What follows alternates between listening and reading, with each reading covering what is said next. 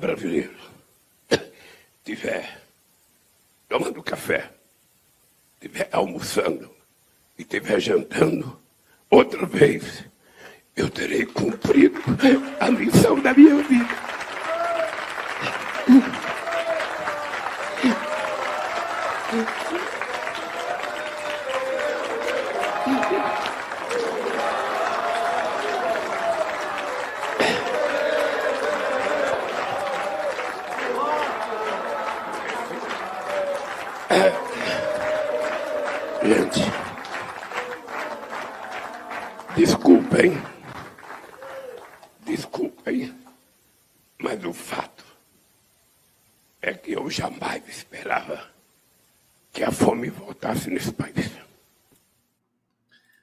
Saudações democráticas, começando mais uma live do Conde aqui. Muito boa noite para vocês, bom dia para quem vai ver a live de manhã, que eu sei que muita gente vê. É, linda fala do Lula, o choro de um gigante, é, trazendo de volta o afeto para o nosso debate público e o afeto positivo, né? aquele que nos torna humanos, porque nós nos importamos com o outro. É, essa fala do Lula é muito importante, ele falou muito hoje lá no Centro Cultural Banco do Brasil. Eu vou comentar, vou comentar essa fala que o mercado muito sensível, o mercado brasileiro, é, acabou absorvendo de maneira é, equivocada, para dizer o mínimo, mas tudo isso faz parte dessa engenharia dessa figura monumental que atende pelo nome de Luiz Inácio Lula da Silva. Deixa eu colocar a música aqui para vocês. Começando a nossa live do Conde, sejam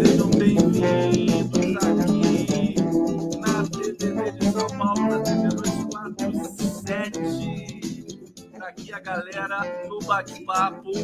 Silvia Kátia, Lili TPS, Carmen Caetano, Maria Conceição dos Santos. Olha o Alexandre Cincinato aqui. Essa live vou ver agora, Conde. Então, boa noite para você, meu querido. Raimundo do Espírito Santo, homem também chora, guerreiro menino. Esse cara é foda. Sempre acreditei na sua força. É, é bom ver o Lula chorar porque é um choro real, verdadeiro. E a gente sabe por que ele se emociona quando fala isso porque ele passou por isso, né? O Lula passou fome, então é aquela é aquele fenômeno, né, que a gente sabe identificar já há tanto tempo. Quando o Lula fala, ele fala com toda a sua história, ele fala com toda a sua estrutura, todo o seu passado, né? É, com todo com todos os entrelaçamentos afetivos que ele teve ao longo da vida dele, por isso que é tão potente, por isso que é presidente eleito mais uma vez não é por acaso, por isso que está sendo considerado o chefe de Estado, né? Ainda vai assumir, mas prática, na prática já é chefe de Estado, o chefe de Estado mais importante do mundo. Nós brasileiros temos esse privilégio agora. Né? A gente sai é, do, de uma posição de párea internacional, presidido pelo maior criminoso do século, bandido, né? que está desaparecido aí, tá, tá mudo 24 horas é, depois, não sei do que, ele ficou mudo depois da derrota, agora ficou mudo de novo. Né? 24 horas, eu não me lembro qual foi o ponto exatamente que fez o Bolsonaro emudecer mais uma vez mas é, é, uma, é, uma, é uma diferença é, avassaladora, né? Brasileiros, brasileiros espalhados pelo mundo, é, os, os, estrangeiros também, né? Eles, eles entendem, né? Mas é, é, sempre muito difícil de entender a dimensão, né? Sair de um Brasil presidido por Bolsonaro para um Brasil presidido por Lula é, é a diferença é da vida para da morte para a vida, na verdade. É a ressurreição do Brasil no cenário global e a gente vai assistir isso e nós temos de estar preparado para isso, porque nós não estamos acostumados mais. A gente viu o Brasil ser só é, menosprezado, é, criticado durante todo esse tempo aí é, em que nós estamos desde o golpe contra Dilma Rousseff. Eu vou, deixa eu falar para vocês, eu vou pedir desculpa para vocês mais uma vez, porque eu ainda tô com a garganta que não tá boa. Agradeço a todos vocês, agradeço a todos que que mandaram receitas para mim. Eu estou tomando meu chazinho aqui na minha caneca nova dos gambazinhos. Daqui a pouco eu conto a história da caneca para vocês. É... Mas o, o, que, o que mais me incomoda de ficar com a garganta assim fechada, né? É ruim. O que mais me incomoda é que eu vou, eu vou ter que fazer pausas, né? Eu não consigo expandir uma. É, não consigo falar que nem o Lula sem parar. Eu tenho que fazer, vou, vou fazer algumas pausas. Não, não gosto muito, mas é o meu respeito, o meu compromisso com vocês de estar sempre aqui, é, bem ou mal na saúde ou na doença, é, fazendo a live. Só se um dia eu cair de uma vez, eu não faço, né? Mas enquanto eu puder falar com vocês, mesmo assim baixinho, meio pianinho, eu vou falando para a gente é, seguir. E afinal de contas, hoje tem muita coisa importante para a gente falar. Eu quero começar destacando é, a relação do mercado, né? Olha, o mercado, essa entidade sem face, Hoje eu vi uma cena muito engraçada na Globo News, eu preciso relatar para vocês, né?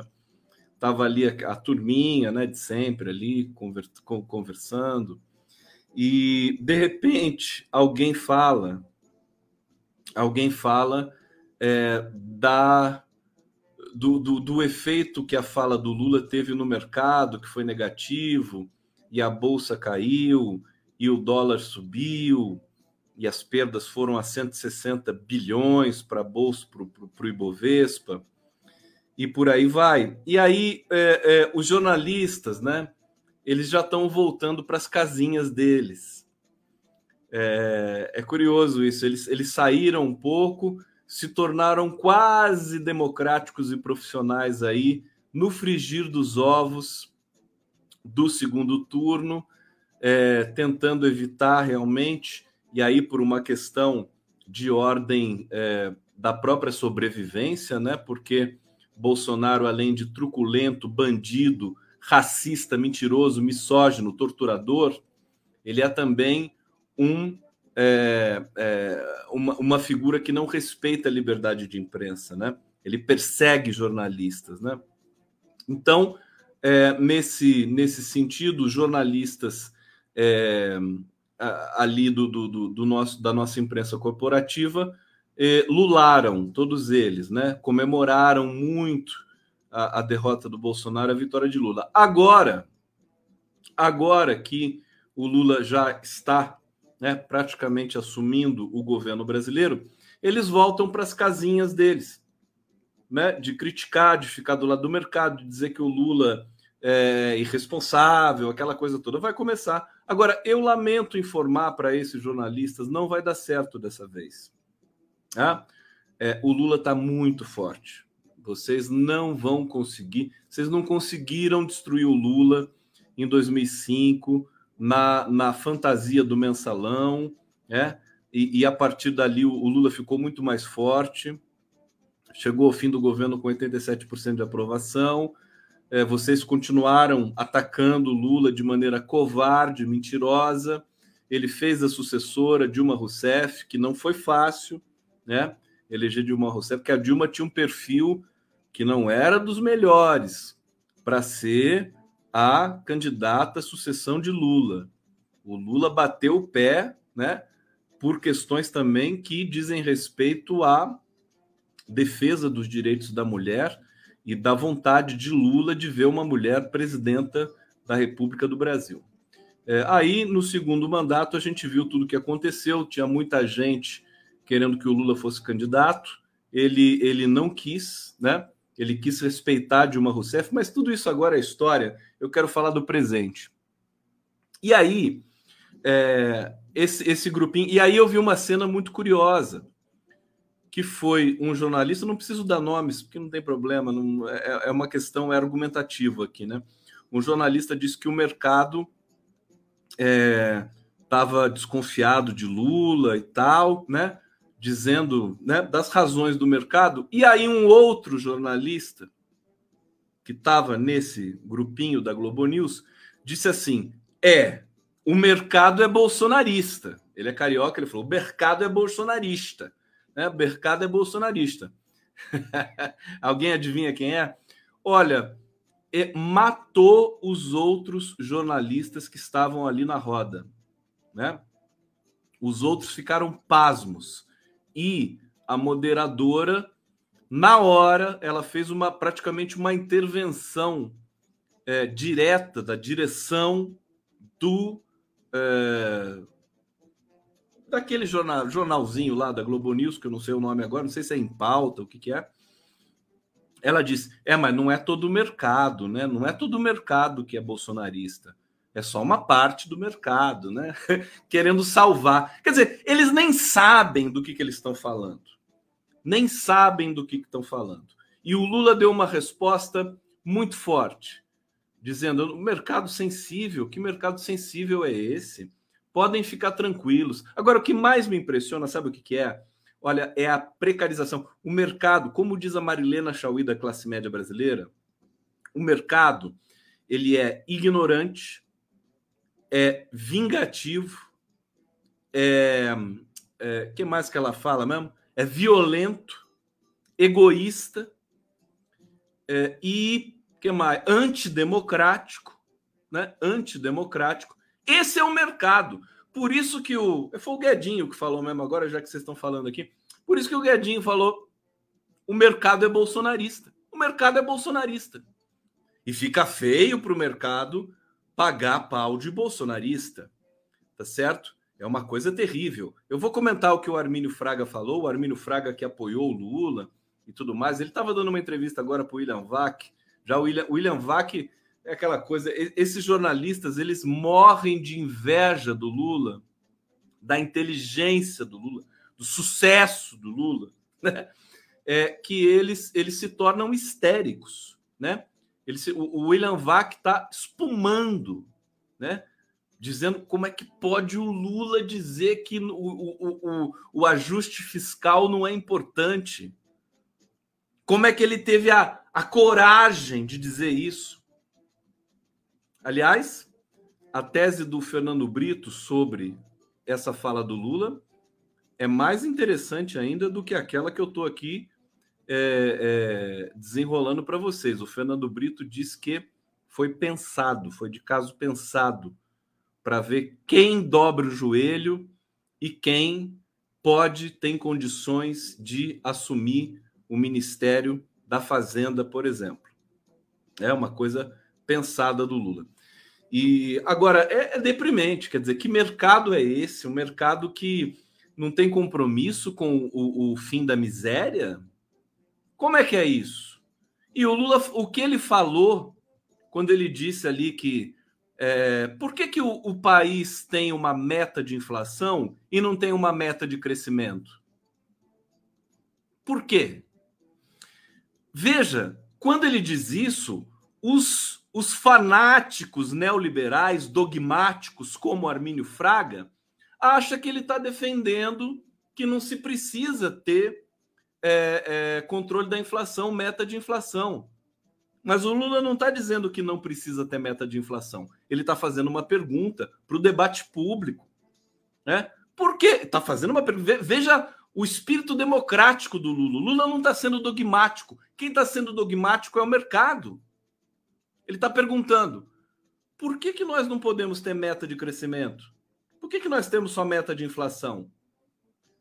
Por que, que nós temos de fazer ajuste fiscal? Mas e o ajuste para tirar o povo da miséria, da pobreza, da morte certa? Ele está dizendo as coisas mais importantes que têm de ser ditas nesse momento no mundo todo. É? E o mercado, evidentemente, como é burro, como é preconceituoso, como é racista, né? O mercado é racista. Alguém vai me dizer que o mercado não é racista? Vão lá tirar foto dos operadores no Ibovespa. Vai lá no Ibovespa cheinho, tira uma foto e vê quantos negros que tem ali. Então, agora que eu fico bravo, aí minha garganta até sara, né? Minha garganta sara. É nojento. E essa posição dessa imprensa é, que vai, ela já está se curvando de novo. Elegeu Lula, beleza, evitou Bolsonaro, mas aí essa galerinha, né? Só o Guedinho, só o Otávio Guedes que vai lá, vai pentelhar, né? O, o Valdo Cruz, que é uma anta, né? Ele vai pentelhar o Valdo Cruz ali. Agora estou dando nome aos bois aqui. André Sadi. André Sadi foi toda cuidadosa ali, não, não é todo o mercado que é bolsonarista. Olha, queridas, queridos e querides, né?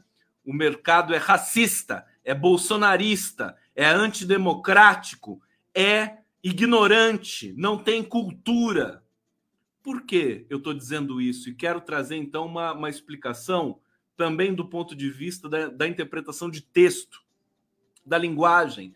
O Lula estava simplesmente suscitando a possibilidade de um país soberano ter a, a capacidade de criar um novo padrão né, de, de produção de riqueza, de distribuição de riqueza, de crescimento econômico, de compromisso ético com o povo mais pobre da população brasileira. É simples. O Lula não é dogmático, né? E, e nessa brincadeira, nessa brincadeira, você tem a, a fuga, né? A, a, evaporação de 156 bilhões de reais é, da Bolsa Brasileira. É, depois vai voltar, não tem problema nenhum isso, né? O Lula vai fazer o país pegar fogo de novo. Eu não tenho a menor, não tem um, um, um milímetro de dúvida com relação a isso. E o Lula, diga-se de passagem, o Lula está forte demais é, no âmbito nacional e no âmbito internacional para, é, é, digamos, ser pressionado por um mercado financeiro brasileiro de quinta categoria de gente ignorante e racista. Né? O mercado é anão perto do Lula. O Lula é gigante, o mercado é anão. Bom, com isso a gente inicia a nossa reflexão aqui. Vamos aguentar, vamos ver tudo de novo, né? A, a, os, os grandes jornais já estão se reposicionando, ainda que haja uma certa, uma certa ressaca de Bolsonaro é, e que o próprio Congresso, veja, nesse momento, o Congresso Nacional, a Câmara dos Deputados, presidida pelo Arthur Lira, e o Senado, presidido pelo Rodrigo Pacheco, é mais progressista do que a imprensa corporativa brasileira. Por quê? Porque o Congresso está apoiando a aprovação da PEC, da transição, que vai permitir ao Lula pagar o, o, o, o Bolsa Família de 600 reais para a população mais pobre desse país. Né? Se ficasse na mão do mercado, se o Congresso fosse o mercado, já não ia dar para fazer isso, eles iam ficar histéricos e não ia funcionar. Então a gente vê que as, é, as segmentações, as interpretações, os deslocamentos ideológicos, né? Agora a gente está nessa operação. O discurso vai, ele, ele, ele, vai, ele começa a se é, espraiar e os atores, os agentes, os enunciadores né, os políticos, a imprensa, as instituições começam a se abrigar em seus lugares de preferência. Né? A gente vê a imprensa, mais uma vez, portanto, se afastando é, de um ideário mais socializante, que foi o que, afinal, é, eles encarnaram aí às vésperas do segundo turno para é, impedir o Bolsonaro de ser eleito e eleger um governo democrático como o de Lula da Silva. Vamos lá! Vamos aqui no bate-papo da nossa live do Conde. Obrigado pela presença de vocês. A minha bolsonarista de estimação está aqui. A Joseli Menin já vi aqui, tá toda, toda aqui, cuticute. Você tá bem, ô Joseli? Já passou, mas você tá chorando ainda não? Tá, cadê as lágrimas? Você já superou? Ah lá, Luciano da Cruz Alves, Fernando Bezerra, Obrigado aqui a, a Biodança Jô Minas Gerais, se tornou novo membro aqui do nosso coletivo. Mercado, Isa Duarte dizendo: mercado gosta de fome e miséria. Porca miséria! É, Demetrios Lisboa, Lula não governará, não governará para o mercado, quem o elegeu foi o povo. Agora, não se iludam, não vamos nos iludir. O Lula é profunda, intensa, irritantemente inteligente. Né? Ele, ele, aliás, quer ver o que ele falou depois disso? deixa, deixa eu trazer para você. Vamos lá, né? Tem que apresentar. Tá bom, tá bom aí a live, tá bom o som, tá tudo certinho aí. Olha o que ele falou, ó. 14 segundos. Mercado financeiro o mercado fica nervoso à toa. Eu nunca vi um mercado tão sensível como o nosso. É engraçado que esse mercado não ficou nervoso com quatro anos do Bolsonaro. Tá vendo? Tá vendo? Tá vendo aonde que vai a inteligência dele? O mercado nunca ficou nervoso com, com quatro anos de Bolsonaro. Bolsonaro que é, é, acabou com o Brasil, né? Que foi um canalha ambiental, um canalha institucional, um calhorda corrupto, né? E o mercado nunca se importou, nunca teve um, né? Nunca teve um, um espasmo com Bolsonaro. É incrível, né? E aí o Lula joga na cara deles todos. Tá certo? Joga na cara deles todos. Vocês, e aí o Guedinho, faço eco com o Guedinho aqui. Vocês são bolsonaristas. Aprendam a ser gente. E não importa. Olha, você viu a cara de preocupação do Lula? Não importa se vocês se, se vocês vão ficar impactados com a minha fala, se vocês não têm capacidade de interpretar, porque o Lula não falou que não vai fazer ajuste, ajuste fiscal. Ele só fez perguntas para o debate público brasileiro.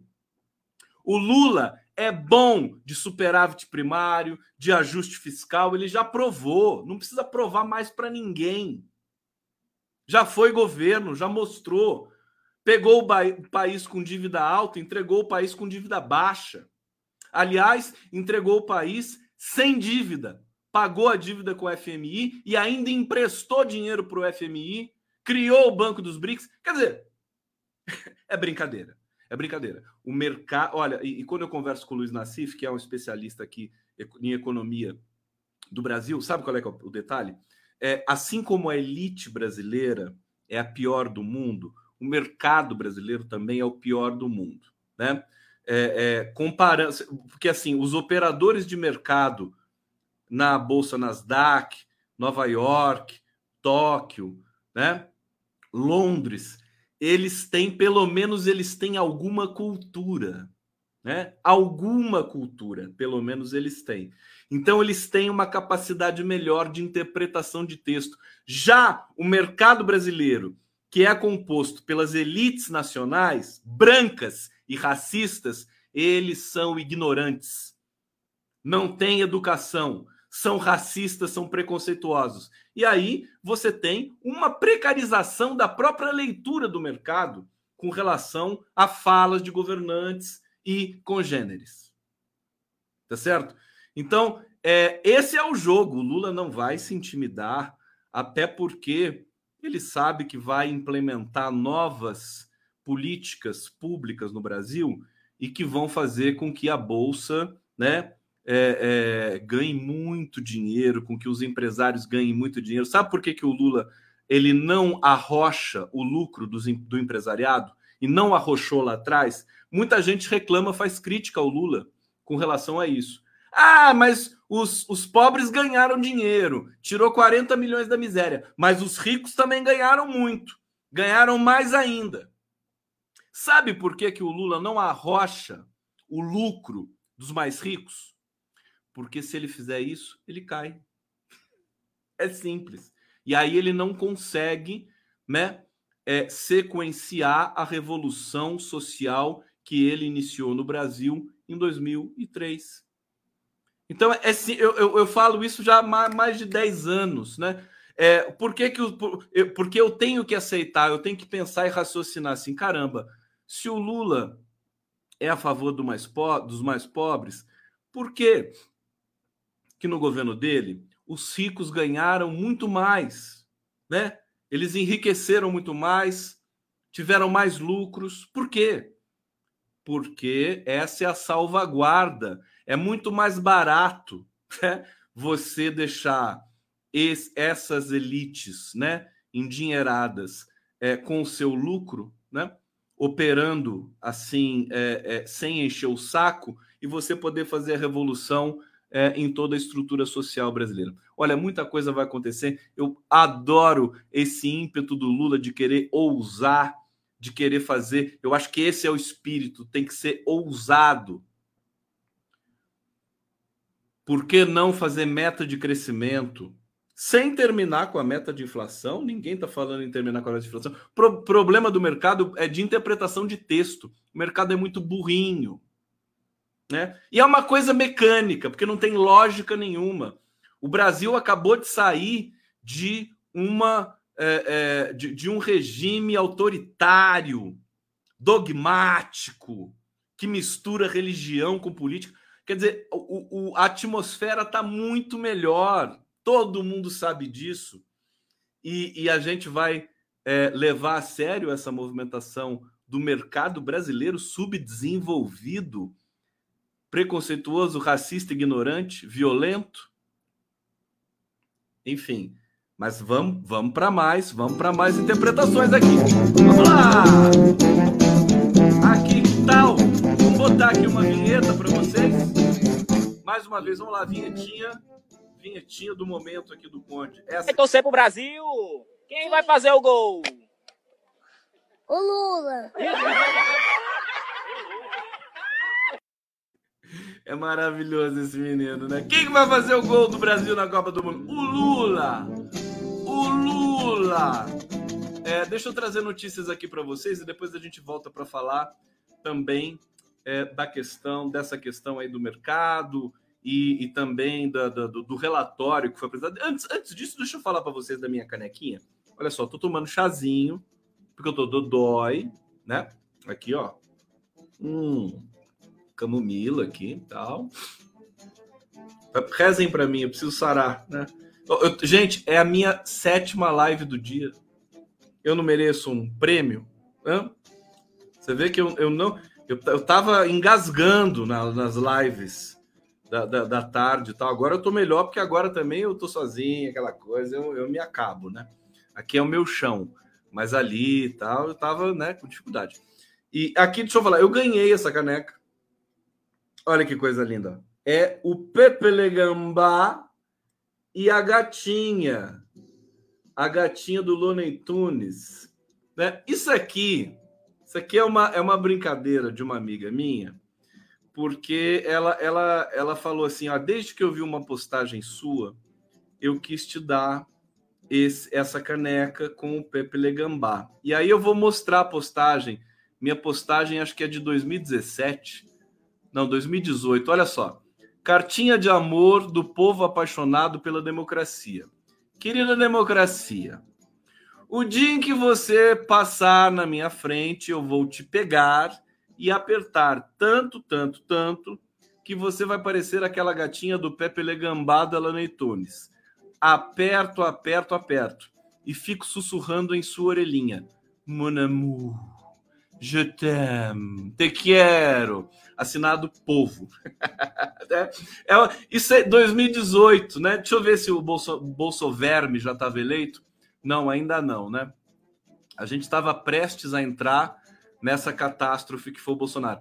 E aí eu, eu, eu tive que né, manifestar, né, porque a democracia tem disso, é uma coisa libidinal, é uma coisa da tesão, democracia. E a gente estava sentindo muita falta da democracia, né? E povo e democracia nada melhor. Goiabada com queijo, né? Povo e democracia, Pepe Legambá e a gatinha, de Seu e Marília, Romeu e Julieta, né? Então é isso. E daí eu ganhei a canequinha Morro de Inveja. Aqui, ó. Pepe Legambá.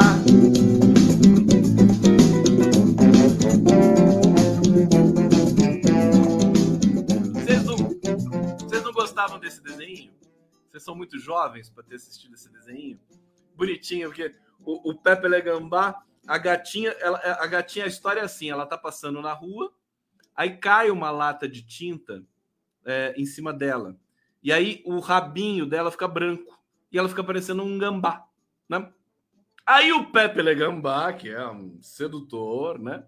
Nas ruas de Paris, ele vê a gatinha e ele não consegue parar de perseguir a gatinha. E a gatinha desesperada para tudo quanto é lugar. E ele continua ali e ele vai atrás dela assim, pulando, né? Ele não vai, ele não vai que nem um, um gambá ou um gato, ele vai pulando assim atrás. Mas chega de besteira, vamos lá. Vamos aqui para mais repercussões da questão do mercado financeiro, diz o Lula, né? O Lula nunca vi mercado tão sensível como o nosso, diz Lula após tombo da bolsa. É, presidente eleito ironizou a reação negativa do mercado financeiro. É, ele afirmou nunca ter visto o mercado tão sensível. Vocês acabaram de ver aqui, eu trouxe o vídeo para vocês, né?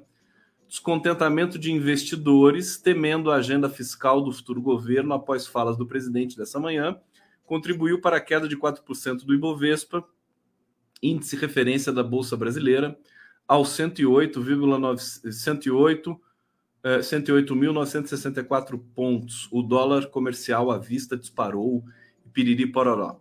Aqui, o mercado fica nervoso à toa. Nunca vi um mercado tão sensível como o nosso.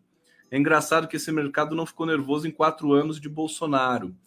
É, eu, eu, é isso, é, é a incapacidade de leitura desse mercado. Né? É a incapacidade, eles são racistas ignorantes. Vamos ter de aprofundar essa agenda. Evidentemente, o Lula é presidente, ele vai, ele vai é, com luva de pelica e nós aqui no andar de baixo eu posso chegar e dizer todo dia em alto e bom som que o mercado, os investidores, os operadores são racistas, dogmáticos, autoritários, né? E não tem um pingo nem de vergonha na cara e nem de capacidade de interpretação de texto. Eu acho que deveria ser aplicado um Enem para os operadores de mercado financeiro, para saber se eles sabem, pelo menos, ligar Lé com Cré, sujeito, verbo, objeto. Ele só vê números na frente. Só números. Você pegar um operador do mercado financeiro, se você mostrar um texto do Machado de Assis para ele, ele vai ter muita dificuldade, né? Muita dificuldade. E sinto muito, se você não é capaz de ler um texto padrão, né, que não seja só o economiquez financista ultraliberal, você tem déficit de leitura. Déficit de leitura. Bom, Aqui, é, vamos para a resposta do Armínio Fraga, tudo isso, né? Ele disse para o Lula o seguinte: eu achei até interessante a resposta do Armínio Fraga, né? Ele disse o seguinte: responsabilidade fiscal ajuda os mais pobres. Meu querido Armínio Fraga, você que foi presidente do Banco Central, o Lula não falou que vai é, ignorar responsabilidade fiscal. Ele só fez algumas perguntas. Não precisa aplicar esse simulacro tão truculento. Simulacro é quando você lê o outro dentro da, da, da sua própria régua. Sabe quando você mede o outro com a sua régua? Que é o que os direitistas e liberais fazem o tempo todo, né? É isso que o Armínio Fraga está fazendo. A, a, a, palavra técnica é simulacro. Então, eu acho é, é, lamentável, né? O, o Armínio Fraga, que teve uma posição admirável, dizendo que não ia querer nada em troca ao apoio do que ele estava dando ao Lula, é, é, e agora vem com uma dessa, quer dizer, o Lula não falou, o Lula pode debater com você tranquilamente, viu, Armínio Fraga? É, agora, a tese interessante do tijolaço do meu querido Fernando Brito é o seguinte, né? Ele, ele fez, escreveu um artigo que diz o seguinte: Lula está testando joelhos para o ministério. É, e aí ele diz assim: vou ler um trechinho aqui da, da crônica da, da, da, do artigo do Fernando Brito, né? Lula tirou onda do dito nervosismo do mercado por conta do chilique que sua declaração de que a estabilidade fiscal não era mais importante do que a fome, e ainda de carona com a indicação de Guido Mantega para um dos postos na comissão voltada para o planejamento orçamentário na transição do governo. Olha que, que coisa incrível. Quer dizer, o Lula disse a estabilidade fiscal não é mais importante do que a fome, não é mais importante do que o combate à fome. O que que isso choca tantos operadores racistas do mercado financeiro? Já disse antes que foi uma freada de arrumação no ônibus governamental, porque o presidente eleito deixou claro que não vai emascular seu governo, entregando-o a uma completa ortodoxia econômica e sinalizando que seus compromissos sociais é que devem moldar a política econômica e não a política social é, de ficar de pires na mão ante os donos do cofre. Simples assim, blá blá blá. O Fernando Brito vai avançando e aí vem a tese interessante dele, que é o seguinte: Lula, ele diz o seguinte: Lula pode até dizer que não, mas não creio que vá perder quem apostar que ele está só olhando a reação e de vez em quando balançando a cabeça, dando um pequeno sorriso e riscando nomes da lista que carrega dentro de sua cabeça experiente. Então, qual que é a tese do Fernando Brito? O Lula disse intencionalmente essa. O Lula sabe medir as palavras, né? É essa questão da, da, do ajuste fiscal e da fome, do combate à fome, primeiro, porque foi o que ele falou durante a campanha inteira. Então, ele tem que ser coerente, né? Não pode ser estelionatário, que nem alguns políticos por aí, que assim que ganha a eleição muda muda o uh, discurso, né? O Lula não é não é esse canalha que a gente costuma ver aqui na, no cenário político brasileiro. E, é, ao mesmo tempo, ele, ele vê o entorno dele se movimentar. Por exemplo, só com isso, só com esse, com essa declaração, o Lula já afugentou talvez a maioria dos economistas ultraliberais que estavam ali é, é, se aproximando com é, muito apetite de um Ministério da Fazenda. Né? Você vê como é que são as coisas? Ele já seleciona naturalmente pelo discurso. Isso a imprensa não é capaz de entender, porque ela tem muita preguiça de interpretar é, a, a, a, contento. Né? O Lula é um, é um personagem mundial, global, ele está em outro nível. Então, o que ele diz precisa ser um pouquinho melhor interpretado do que essa essa, essa leitura rasteira dos operadores racistas financeiros. Agora, toda vez que eu falar operador financeiro, vai estar tá junto com a palavra racista. Nunca mais na minha vida eu vou dizer que um operador financeiro, né, de falar operador financeiro sem na mesma frase, no mesmo sintagma, a palavra racista está é, conectada, né, com os operadores do mercado financeiro é, e vai doer bastante. E, e, eu acho que é por aí que a gente pode conquistar espaço e mudar um pouco essa é, precarização né, é, é da, da, operação financeira para a gente ter um país um pouco melhor né, é, em todos os sentidos. Todos os sentidos. Então, Lula. E tem outra coisa importante, porque a imprensa fica pedindo, pedindo, pedindo o nome para é, é, o Ministério da Fazenda. Ah, o Lula tem que dar um nome, tem que dar um nome, tem que dar um nome, e o Lula não dá. E quem vai ganhando essa batalha é o Lula. Ele não dá nome, ele é educado, ele responde: Olha, se eu tivesse o nome, eu dava para vocês, mas eu não tenho. Eu preciso ainda me convencer de quem vai ser o ministro da Fazenda. E, e, e então eu vou trazer para vocês a leitura do Luiz Nassif com relação ao perfil do ministro da Fazenda. O Luiz Nassif ele fez uma defesa é, fantástica do nome do Fernando Haddad. É, e eu, eu, confesso que eu não tinha essa visão de que o Fernando Haddad seria é, importante, seria, seria é, assim perfeito para o Ministério da Fazenda. Mas eu vou ler um trecho aqui do artigo do, do Nacif para vocês me dizerem né, se sim ou se não. O Nacif diz o seguinte: na minha cabeça, poucas certezas são tão sólidas quanto a necessidade de Lula indicar Fernando Haddad para o Ministério da Fazenda. Por quê, Nacif?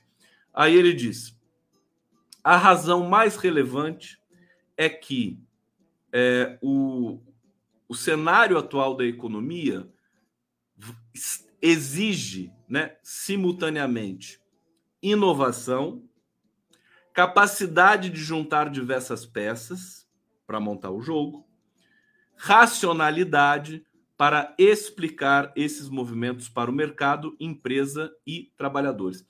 É, então, assim, olha a característica do Haddad que a gente conhece bem, né? Eu, pelo menos, conheço muito bem isso aqui. A vantagem de Haddad é pensar de forma compartilhada, criativa, sempre buscando soluções para problemas concretos. A formação em direito, economia e filosofia é, dotou de um pensamento multissetorial, de, da capacidade de juntar peças distintas para buscar uma solução é, plena e global. É fantástica a leitura que o, que o Nassif faz do Haddad. E é isso, o Haddad fez, ele é um grande gerente. É, muitos políticos não gostam de ser chamados de gerentes, e aí eu peço desculpa e peço vênia para o Fernando Haddad, eu vou te chamar de gerente. É, você que reclame depois. Mas o fato é que ele é um grande executor e um grande pensador ele fez isso no, no Ministério da Educação e na cidade de São Paulo. O Haddad tem uma característica muito parecida com a do Lula. Ele escuta todo mundo que está em volta dele, ele é um formulador de consensos, ele tem um jogo de cintura político, ele sabe chegar no resultado, então ele tem um perfil poderosíssimo para o Ministério da Fazenda. Eu, eu achava que o Ministério da Fazenda, é, que, que o Haddad poderia. Porque assim, alguns, alguns operadores, mais uma vez, vamos chamar os operadores racistas, né? Alguns operadores dizem que o Haddad é petista demais para ser ministro da Fazenda. Ora, ora, ora, o Haddad é o menos petista de todos que já existiram, né? Muita gente dentro do PT não gosta do Haddad porque o Haddad não parece um petista, né? Aliás, é puro preconceito e pura estereotipagem porque os fundadores do PT foram os maiores intelectuais desse país. Sérgio Buarque de Holanda, Antônio Cândido, Florestan Fernandes, né? Os maiores intelectuais. O maior intelectual do mundo é profundo admirador do Partido dos Trabalhadores, que é o Noam Chomsky. Um outro intelectual, também um dos maiores do mundo, Boaventura de Souza Santos, tem muitas críticas ao PT, mas reconhece a força do PT e de Lula. Então, é puro preconceito da classe média. Agora, nós lidamos com preconceitos dessa nossa elite nojenta e racista. E às vezes temos de ser estratégicos para poupar, né? É, pegar um atalho para fazer uma política social que possa tirar da miséria e possa salvar algumas vidas, né? Você salvar algumas vidas é, e, e, e, e para salvar algumas vidas, se for necessário ser cínico ou relativamente hipócrita está no preço, faz parte da vida, faz parte do pragmatismo, né? Não é um, uma ferramenta proibida. É, você, às vezes, inclusive, até esconder o jogo, trocar uma peça e não nomear o Fernando Haddad para não contrariar o mercado financeiro. Mas eu diria o seguinte: pode ser até decisivo esse argumento para o Lula. Hello, hello, Ricardo Amaral, você tá assistindo a live do Conde? Ricardo Amaral, assiste a live legal. Aê, Ricardo Amaral. Hã? Cadê? Cadê o Zé Guimarães? Tá aí, né? Na, na, naquela, naquela poltrona sua, né? Reclinável, vendo o condão, né? Na tela grande. Ei, Zé Guimarães. A Glaze não tá assistindo. A Glaze não pode assistir minha live porque né, é uma coisa muito pesada. A Glaze é a Glaze é mais, né? O, o dia que eu tiver mais tranquilo, assim, eu, eu mando o link Viu, Gleice? Para você assistir. Mas, ó, esse argumento é matador. Lembrem-se do Joaquim Levi. É, é, a Dilma nomeou o Joaquim Levi para acalmar o mercado. E aí a gente viu no que deu. Foi péssimo. Claro que é uma situação diferente, falar depois é fácil, piriri pororó. Mas nomear alguém para agradar um setor, pura e simplesmente, ainda mais num, num posto-chave como o Ministério da Fazenda, é muito arriscado. Muito arriscado. Então, se tiver que arriscar, meu querido Lula, arrisque com gosto e coloque lá o Haddad. E o Nassif, ato contínuo, né, para desespero dos ultraliberais que estão circulando. Você sabe que o Haddad ele, ele, ele é um dos grandes economistas do país.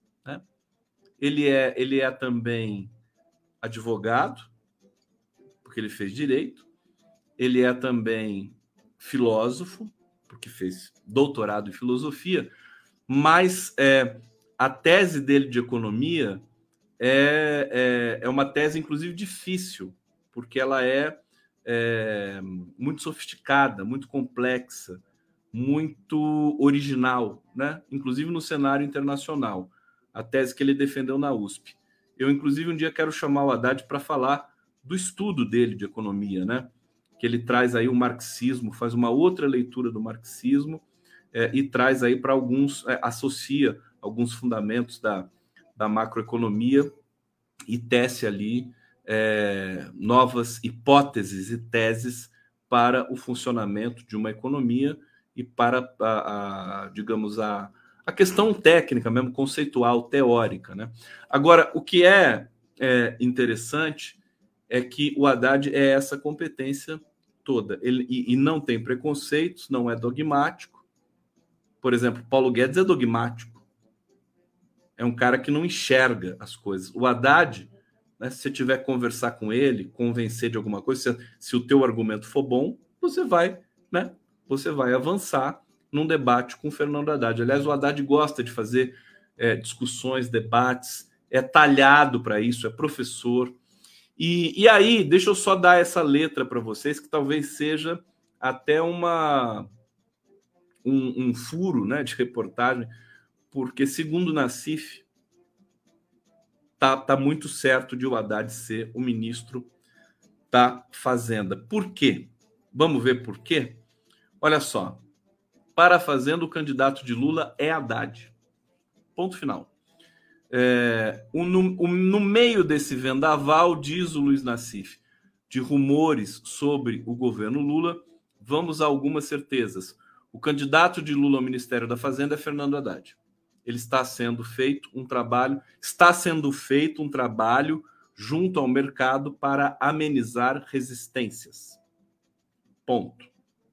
Dois, conforme adiantamos aqui, a escolha da equipe de transição na economia, com André Lara Rezende, Pércio Arida, Nelson Barbosa, Guilherme Melo, visou apenas reduzir as desconfianças do mercado em relação à futura política econômica e facilitar a aprovação da PEC do orçamento mas o jogo de verdade começa no dia 2 de janeiro. Alguém aqui acha que o Lula nasceu ontem?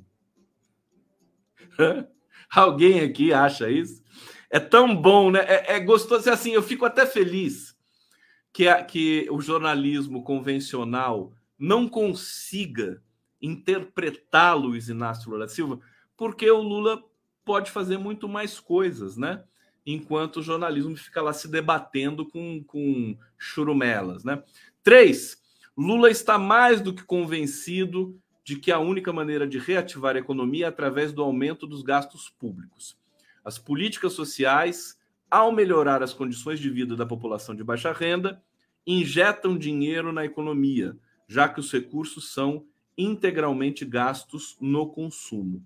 Quatro, resta definir formas de financiar os investimentos em infraestrutura.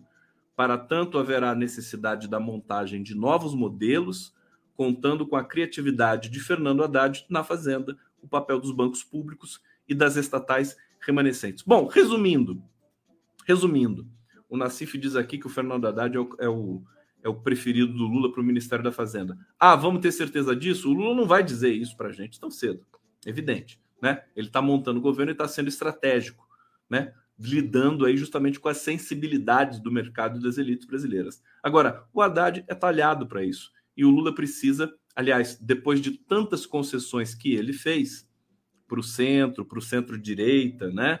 É, se a gente for um pouco mais é, é, é, é, elástico nas nossas definições, pensar no André Lara Rezende e no Pércio Arida como representantes de uma quase direita, né? quase um, um processo ali neoliberal, é, não é muito assim, né? Eles têm as suas competências e as suas qualidades, é, mas é, o desenho vai se apresentando. O Lula também, né, de fazer concessões, ele pode se dar, não ao luxo, né? Mas falou, pô, fiz tanta concessão que eu quero o meu, né?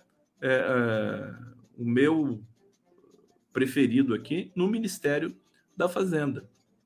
É, eu acho que pode ser um golaço Acho que o Haddad pode fazer uma revolução no Ministério da Fazenda. É, e, e, tem uma, uma última, uma última é, questão que eu queria dizer para vocês. Como o nome do Haddad está sendo testado e está sendo trabalhado né, nos circuitos empresariais para o Ministério da Fazenda, e parece que os empresários ali ouvidos e tal, eles não têm muitas resistências ao Haddad. Mas como a imprensa convencional é muito bobinha e eles começam a falar que o nome do Haddad pode não ser aceito, pode não ser aceito, pode não ser aceito. Isso André Sadi, até André Sadi sabe é, é, perceber isso, né? Aí que o Lula nomeia, mano. Né? Se ficar com muita frescura, dizendo que o Haddad não, não, o Haddad não pode, tem que ser o, não sei que, outro, né? Tem que chamar alguém do, do, do PSDB. Aí que ele vai nomear o Haddad. Eu acho que isso pode ser a marca, né? É profunda do governo Lula 3. Outra coisa importante. Outra coisa importante. É, conversa de hoje com o Nassif foi muito forte, foi muito técnica, no certo sentido, e, e ele disse é, sobre a percepção que ele tem do que vai ser o governo Lula 3, o papel do Geraldo Alckmin, que é uma coisa que eu vinha também ali roçando essa leitura, né? Que que eu, como é que vai ser o papel do o Alckmin, dada o protagonismo dele? Aliás, vocês viram a meia do Alckmin hoje? Vocês viram a meia? Sabia que o Alckmin usa meia de bolinha? Olha só, gente, isso aqui, ó. Isso aqui é o pé do Alckmin. Hein? Você já pensou? Parece que essa meia aí do Alckmin vai até a coxa. Parece que vai até a coxa. É, meio de futebol, né? O Alckmin jogava futebol. Você, vê que coisa impressionante? Não é uma coisa fofa? É uma coisa fofa. Fantástico. Olha, quando encontrar o Alckmin, a primeira coisa que eu vou perguntar para ele é assim: Alckmin, quero ver sua meia. quero ver sua meia. Ah, imagina, imagina a gravata que ele não estava usando com a meia dessa. Mas, enfim, o Alckmin vai ter um papel de primeiro-ministro. Né? O Lula sabe do prestígio internacional dele, já, vocês sabem disso, vocês me assistem aqui, né? Eu disse que o Lula vai rodar mundo. Vai deixar o Alckmin aqui tomando conta da lojinha e vai vai circular, vai trazer dividendos, né? Muito mais riqueza para o Brasil, investimentos. E o Fernando Haddad, quer dizer, o Lula ele quer isso, ele quer dividir o poder. Né?